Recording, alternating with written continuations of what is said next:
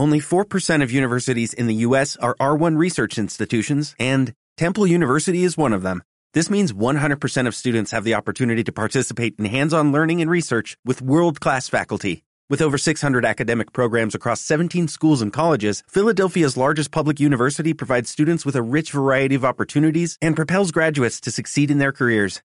Temple University. Schedule a campus tour today at admissions.temple.edu/visit.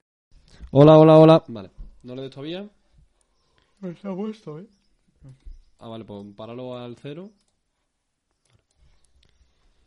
Pasan las dos y media de la mañana, la sintonía de, de Radio Marca. Es miércoles, comienza Soccer City.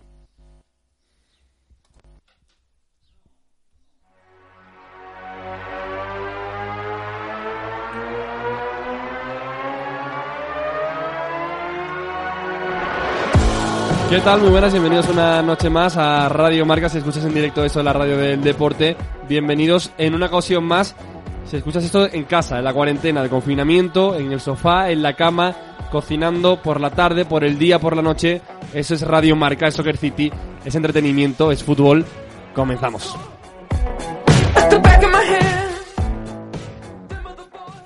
Soccer City, el fútbol en todas sus formas. It's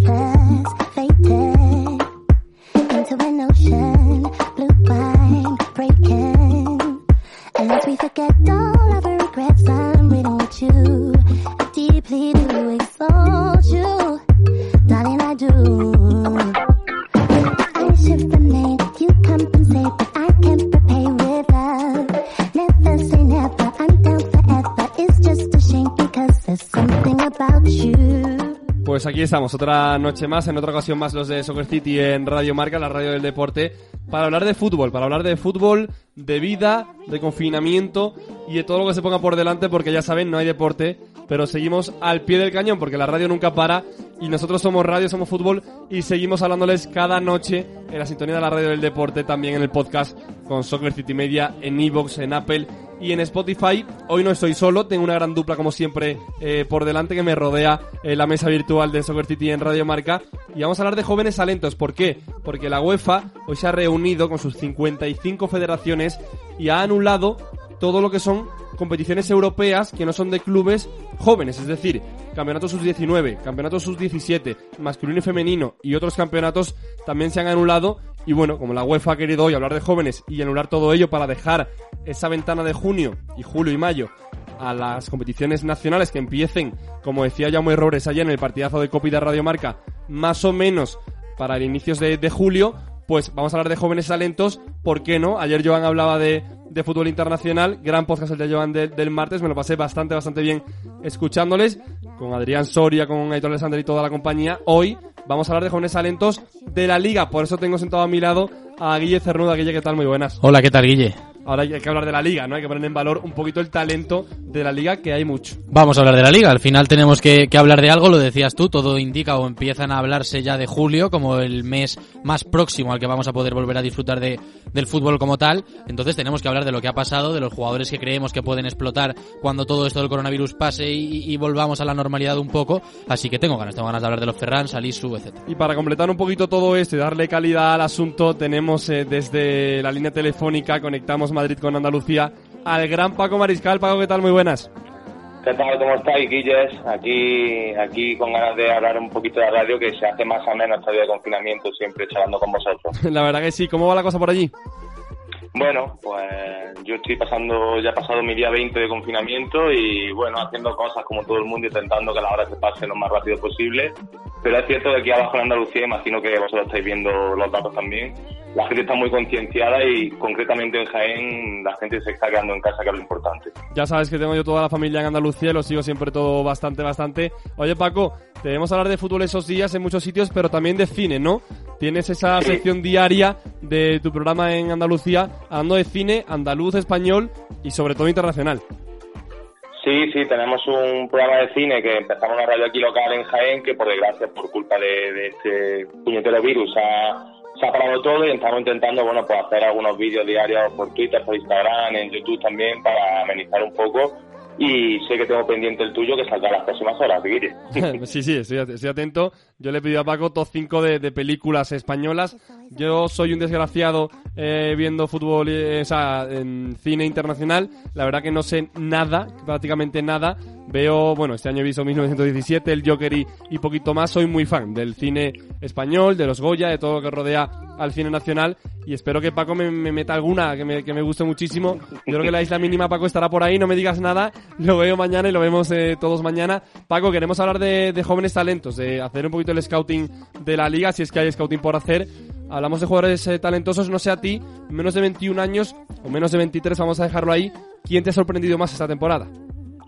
Bueno, lo decía Guille antes y evidentemente yo creo que la eclosión en la Liga Española es Ferran Torres, ¿no? Por, mucha, por muchas razones. Eh, primero porque Valencia no está teniendo la temporada que tuvo la pasada. Sabemos los condicionantes, el despido de Marcelino, la llegada de Celares, el juego irregular en sí, no están brillando otros nombres propios como pueden ser Rodrigo Moreno, Dani Parejo, Gonzalo Gades no termina de, de explotar y demás. Entonces yo creo que es una aire fresco, ¿no? Es ese, ese charco en mitad de- del desierto. Eh, Ferran Torres, que es el que está dando la nota positiva, porque cuando el equipo coralmente no, no, no está bien, es verdad que individualmente está tirando del carro. Lo hemos visto en Champions, lo hemos visto en la Liga, y yo creo que era uno de los nombres que tenía todo el mundo apuntado en rojo, sobre todo con vista a esa Eurocopa que no es Eurocopa de este año, sino la de 2021. Así que para mí es el nombre principal, por encima de todos los que ahora hablaremos. Guille, te lo ha robado Paco, ¿no? Para ti la mejor, veo ahí tu apunte de blog de notas para hoy, era Ferran Torres en primera posición. Sí, era Ferran, era Ferran. Es verdad que bastante a la par con Salisu. Lo que pasa es que, bueno, a ser un jugador atacante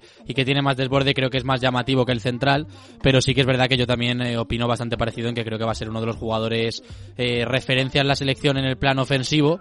Aunque es verdad que tenemos mucho nombre. ¿eh? Estaba repasando, cuando me has comentado lo que íbamos a hablar, los jugadores que, que tenemos por la liga que tengan eso, menos de 23 años y que, y que tengan un futuro bastante brillante. Y la verdad es que me encuentro con 10, 12 nombres eh, que- que hay que hablar. Guille, para ti Ferran está a día de hoy, digamos, nivel, nivel selección, ¿no? Sí, eh, bueno, quizá no sé si nivel selección, porque creo que todavía tiene que demostrar un poco más. Al final hemos visto a un Ferran bueno durante pocos meses. Eh, es verdad que ha tenido una regularidad bastante buena en su pico, pero también es cierto que, que quiero verle después de- del parón, quiero verle la, la temporada que viene y, y está claro que, hombre, eh, además viendo la posición en la que juega, en la que creo que hay pocos jugadores en España con ese perfil, quizás Uso, eh, por imaginarme algún nombre que se pueda aparecer en esa posición, pero creo que Ferran es un jugador que lo hablábamos también además el otro día eh, en una comparativa similar.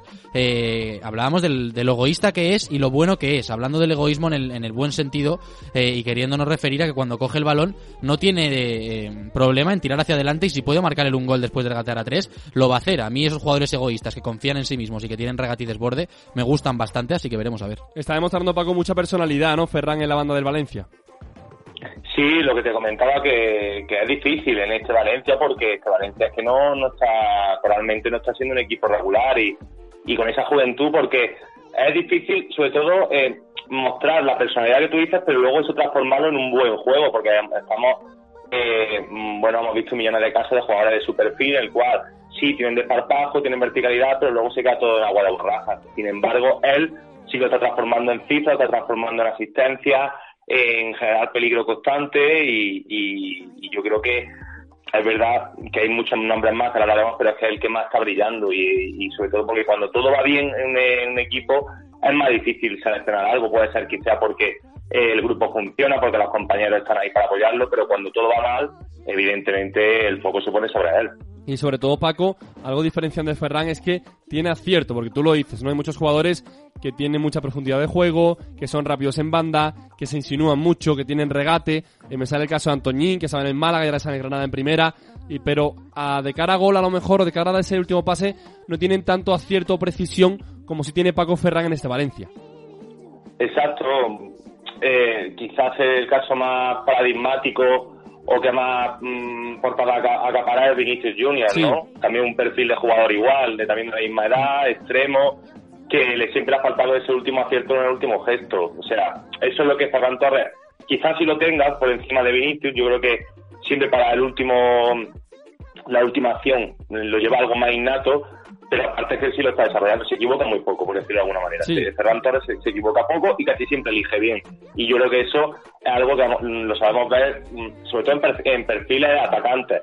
cuando van llegando a una madurez futbolística. Ujú. Es muy difícil que con esta edad eh, no intentes pues eh, hacer un, un regate de más, un pase de más, te juegas todos los balones, sino que tener esa templanza es complicado de encontrar, por eso yo creo que tiene una joya que, el Valencia, que bajo mi punto de vista y esta opinión, evidentemente, yo creo que va a durar más bien poquito. Sí, sería lo lógico, ¿no? Que le durara muy, muy poquito porque yo veo a Ferran jugando en grandes equipos para ganar ligas en, en España, para ganar liga en, en Inglaterra, en Italia, eh, donde seas un jugador, como decía Paco, muy maduro en la toma de decisiones, en la gestión propia de, de su partido día a día, domingo a domingo.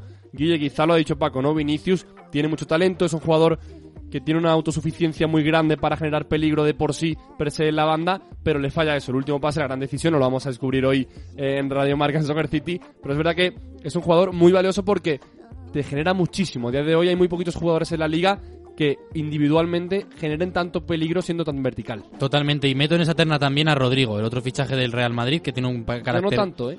Yo sí, Pero porque bueno. creo que son jugadores eh, de un carácter parecido. Es verdad que a lo mejor Rodrigo le puedes colocar en una posición algo distinta, no tan escorado en la banda, eh, cosa que para mí es más positiva porque es más difícil jugar en el centro que en una banda. Eh, pero es verdad, es verdad. A mí Vinicius me parece que ha dado un salto de calidad muy grande. También es cierto que cuando ha venido el parón es cuando Vinicius mejor se encontraba y ahora podemos caer en esa tentativa de volver a alabarle todo lo que se hizo el año pasado y recordemos que Vinicius este inicio de campaña no ha estado jugando. Ha sido un jugador que no ha contado para el Madrid. Rodrigo sí que lo hizo y parecía que habían cambiado las tornas. Creo que no hay que precipitarse con este tipo de jugadores. Pueden tener meses malos porque al final tienen 19, 20 años. Entonces estamos empezando a verles, pero está claro que tanto Ferran como Vinicius, como bueno el propio Rodrigo, son jugadores que están llamados a que en los próximos 10, 12 años van a dar muchísimo que hablar porque son el futuro de- del fútbol. Quizá Paco Rodrigo está un poquito entre, Ben- entre Benzema, iba a decir, entre Vinicius y, y Ferran. Tiene un poquito más de coherencia y madurez que, que Vinicius, pero no tiene tanta verticalidad y tanto desparpajo, ¿no? Sí, porque Rodrigo quizás esté más relacionado con el gol, ¿no? Es un extremo que, que lo hemos visto cuando, bueno, ese mes y medio, dos meses que sí despuntó y fue titular en Real Madrid, casi y lo hizo porque brilló por eso mismo, porque sabía muy bien cómo, cómo llegar al área, cómo rellenar esa área, que sabemos que el Real Madrid es muy complicado con un delantero como Benzema, y sí brilló. También fue un contexto donde Hazard eh, mucho balón en banda izquierda, Vinicius no era de la partida. O sea, hay un problema ahí, pero claro, es que un problema para empezar porque estamos hablando del Real Madrid. A ver qué joven se asienta el Real Madrid, Claro. porque pues, este, podemos hablar de Brahim Díaz, de Cubo, de Odegaard, otros que están cedidos fuera, que son de la misma línea de edad y que es muy complicado. Pero sí, ya Rodrigo estoy un poco de acuerdo en que creo que la toma de decisiones sí la tiene un poco más, más la lleva consigo, pero le falta quizá ese, bueno, por eso que te llena los ojos, ¿no? Ese, esa bicicleta, ese recorte o ese, ese, ese regate puro que si tienen Ferran y si tienen Vinicius, sin duda. Sí, sí, la verdad que sí. Es un jugador que lleva mucho más el gol, como bien ha dicho Paco, y un jugador que te entra menos por los ojos. Es un jugador tan espectacular eh, jugando por banda como Vinicius y como Ferran. Hay muchos jugadores guilles de, de banda. Mm. Hablamos, por ejemplo, de Renan Lodi en Atleti, lateral izquierdo. También eh, extremos muy buenos como Ansu Fati, 17 años. Pero a mí me...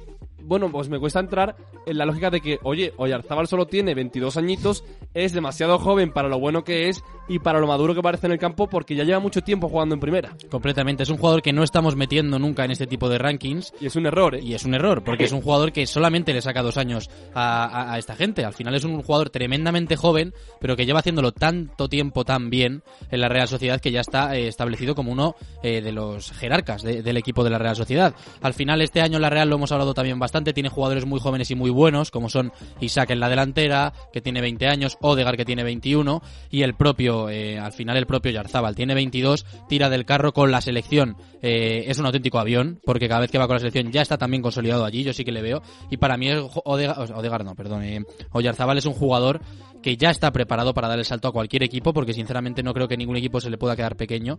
Y es un jugador que a mí, eh, colocándolo en este ranking, creo que tampoco podemos olvidarnos de él, porque aunque no sea ninguna sorpresa, es eh, el, gran joven por excelencia de- del fútbol español. Paco, para mí es la joya de la corona de, de la Liga, de la Real y de todo el fútbol español. A día de hoy, con 22 años, un jugador que tiene gol, que tiene último pase, que tiene calidad para generar algo en banda y también asociarse por dentro.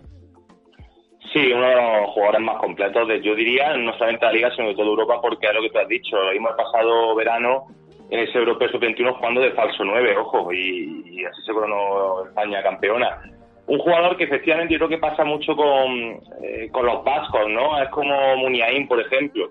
Eh, o sea, Muniain es mayor, está claro, pero llevamos tanto tiempo viendo a Yarzábal que tiene solamente 22 años, pero parece que lleva una década viéndolo. Eh, yo creo que eso eso va lo llevan ellos mismos, todo lo del- toda la gente del País Vasco, y algo que no podamos quitar, evitarnos. Pero sí es verdad que, haciendo el repaso que hacía Guille de la Real Sociedad, si te fijas, es verdad, Isaac, Odegaard, pero el propio Lenormand o Zubel ya tienen 23 años. O sea, es un equipo muy muy joven y que también es cierto que es, es todo lo contrario que comentaba antes del Valencia. Sí, es un equipo muy coral. Está claro que brilla, yo creo que el que más brilla por encima de todo está siendo Odegaard. Está clarísimo que es el director de, de juego. Pero sí es verdad que todos están mm, haciendo una temporada tan excelente en la cual todos están a un nivel, digamos, de 7 sobre 10, todos. Y, y entonces quizás el este año no está tirando tanto del carro, por decirlo de alguna manera. Pero es un jugador, es un jugador que yo también estoy de acuerdo en que para mí era sí o sí entre los 23 de, de Luis Enrique para la Eurocopa. Sí. No sé si titular, pero tenía mucha papeleta. Y lo que te decía al principio, es que hay pocos jugadores tan completos porque puedes jugar en ambos costados de media punta. Yo creo que en un contexto un poco complicado lo pones de interior con llegada también porque se asocia bien y tiene criterio. Y luego encima que tiene un olfato en el área rival que parece un delantero centro puro de toda la vida. Y luego, por supuesto, yo ya vale de Gaisca Mendieta, lo he dicho una vez por Twitter, sin ver a un tipo que tirase los penaltis con tanta tranquilidad como él. La verdad que sí, la verdad que sí. El otro día lo hablábamos con Albert Bleda, también compañero de, Soccer City en Radio Marca, de muchos medios, eh, la remontada Paco, y hablábamos Guille y yo del encaje de Griezmann en el Barça. A Oyarzábal me gustaría a mí verle, con Griezmann y con Messi en, la, en el Barça, porque se podrían compaginar muy bien con Griezmann en banda y también jugando los dos, alternando la posición de falso 9. Sí, ese triunvirato de zurdos puede ser espectacular. Yo creo que Zabal es un perfil de jugador Barça totalmente. Tanto que hablamos de ese ADN Barça, tanto Sí. que se habla de- del estilo de, del fútbol de- del juego del Barça, yo creo que encajaría perfectamente. Porque aparte son gente muy móvil. Es verdad que los tres pueden intercambiar posiciones, que no quede ningún espacio sin cubrir y bueno, la verdad que sea una auténtica locura. Yo creo que es un futbolista, pues te decía que es los más completos de Europa porque mm, también, bueno, es verdad que la filosofía de la gente del País Vasco, es verdad que el Athletic Club de Bilbao es más regado, pero es verdad que le cuesta un poquito de trabajo salir de allí y se siente de allí como en casa. Pero Sí. yo creo, yo creo que, que también va a salir pronto, pero es que sí que va a salir a un equipo top, top, mm, casi con total seguridad. Para mí sí, es uno de los, eh, bueno, de los jugadores franquicia de, de la liga yo lo veo en el Barça, no sé tú cómo lo ves. Es que ya ha sonado más veces para el Barça, ha estado cerca de caer por allí, también sonó para el Bayern de Múnich. Es un jugador que, como decía Paco, yo sí que le veo que cuando salga va a irse a un equipo top mundial, porque está preparado para ello, sobre todo lo está demostrando. La movilidad que hablaba Paco creo que es clave. Un jugador que puede jugar en tres, cuatro posiciones perfectamente y que luego encima, si el contexto se pone mal, eh, puedes ponerle también de interior o le puedes poner de, de centrocampista a lo mejor eh, medio centro de ofensivo o algo así. Eh, ya te hablo en un contexto no favorable, Sí. pues un jugador que suma muchísimo. Al final, eh, si tú te compras a un jugador que te va a rendir perfectamente en su posición y si le tienes que sacar de allí también cumple, pues, pues ¿quién quiere más? Este para el Barça, que lo tengo yo la cabezonería dentro, me encantaría verlo.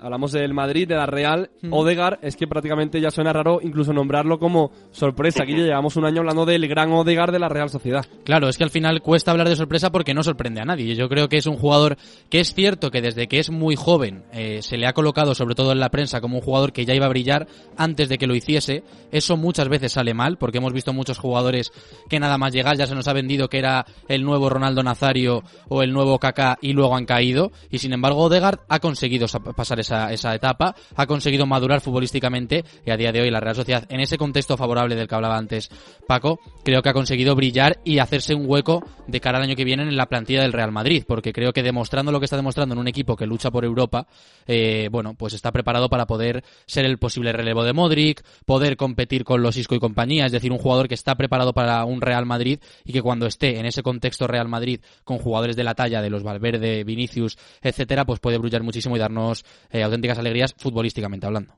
Pues sí, la verdad que sí, lo de Odegar es eh, claramente cierto. Paco, yo te quiero preguntar por Alexander Isaac, que me lo confirmaba el otro día Guille, venía del Borussia a la Real, tiene 20 añitos y prácticamente nadie se esperaba que ante la, negativa o el conflicto de invierno de William José con ese eh, fichaje frustrado por el Tottenham, naciera un gran Isaac.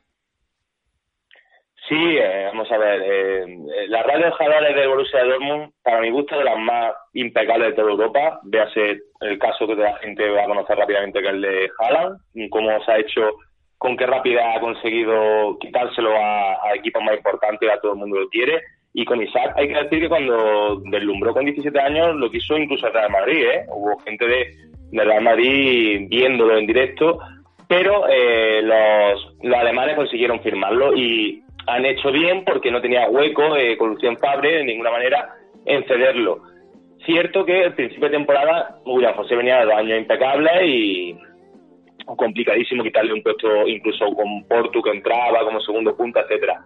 Pero ha tenido paciencia y está demostrando el tipo de jugador que es. eh, jugador eh, llamado también a decir muchas cosas en el futuro. De todos los que estamos hablando, todos los jóvenes que estamos hablando, es que la Liga Española todo lo que es todo talento prácticamente, porque Isaac tiene también eh, tiene zancada, tiene envergadura para el juego directo, luego es, tiene detalles de jugador fino con el balón en los pies, luego tiene muy buena pegada con ambas piernas y, o sea, un killer es una mezcla, para mí me parece un delantero prototípico de hace 20 años con cosas del delantero actual. Yo creo que mezcla esas ambas cualidades y que yo creo que hace bien si se queda, en este caso, un añito más la Real Sociedad, a ver cómo transcurre los, el mercado de fichajes verano y demás, pero yo creo que hay una perla que la pueden pulir poco a poco y que puede darle bastante alegría a, a los de Alguacil. Sí, lo dice Paco, yo creo que Guille está en lo cierto. Un añito más de Isaac en, en la Real para que se asiente en la primera división. Por ejemplo, tenemos el caso contrario de Joao Félix, que ha llegado al Atleti, nuevo en la liga, no sabía un poquito cómo entrar en el equipo y ha llegado al parón sin saber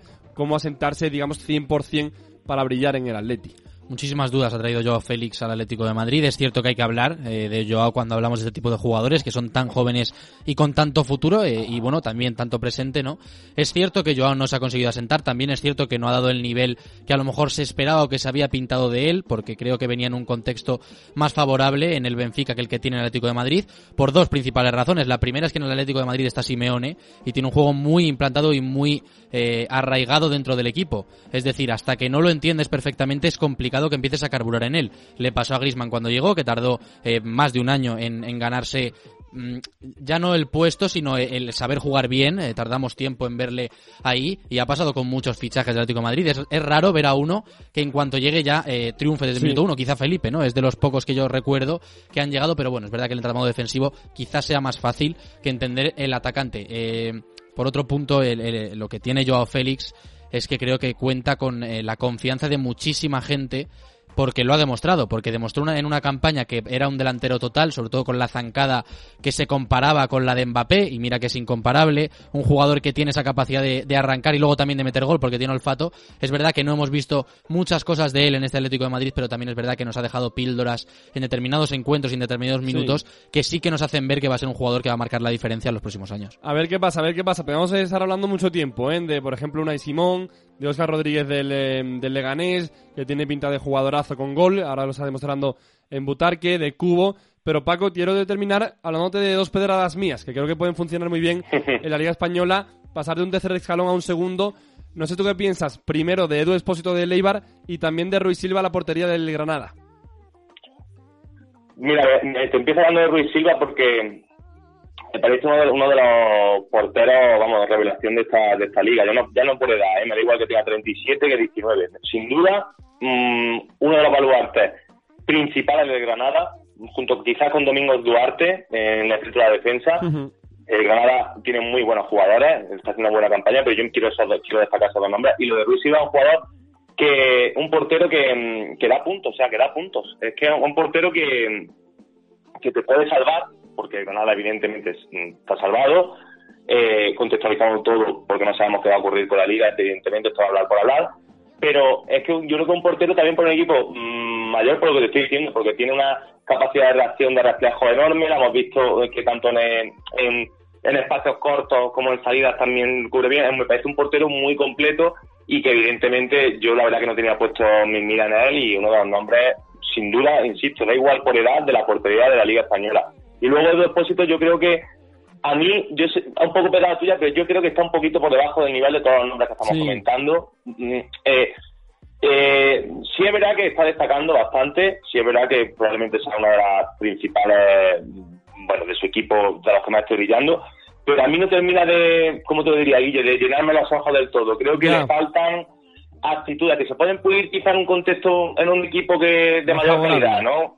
Sí, o un entrenador que quizás sea un poco más más didáctico o que ponga más su, su, su esfuerzo en que él pueda mejorar. Pero a mí Sí. termina Edu de... Ahí, eh, te compro Ruiz Silva, Pero Edu, te lo dejo en el aire. Venga, me lo quedo, me lo quedo. Me refería sobre todo a un jugador que creo que pase lo que pase con el Eibar, se quedará en primera y que debería, yo creo, dar un saltito a jugar en un Betis, en un Sevilla, bueno, en Sevilla no porque no pegaría tampoco mucho, pero en un equipo rollo Villarreal, algo así, para seguir eh, eh, curtiéndose en primera división. Bueno, hemos hablado de, de muchos, nos dejamos un montón. A salir su prácticamente ni hemos tocado. Y es Guille la gran revelación de todas en la defensa de la liga. Tiene 20 añitos y, y vamos, canterano del Valladolid para el mundo. Sí, la verdad que eh, deberíamos eh, replantearnos el no haber metido aquí a Salisu porque la verdad que es un central que ya, desde ya, creo que va a acabar en un equipo más grande que el Valladolid. Creo que va a salir muy dentro de muy poco porque tiene una cláusula eh, asequible para muchos equipos. Y también nos dejamos jugadores que a lo mejor son un poco más mayores, pero bueno, los Pau Torres, los Miquel Merino, Ujú. eh, jugadores de 22, 23 años que están haciendo un gran papel en esta liga. Pues sí, la verdad que sí. A ver qué, qué pasa con, con la liga, a ver qué pasa con el confinamiento. Nosotros,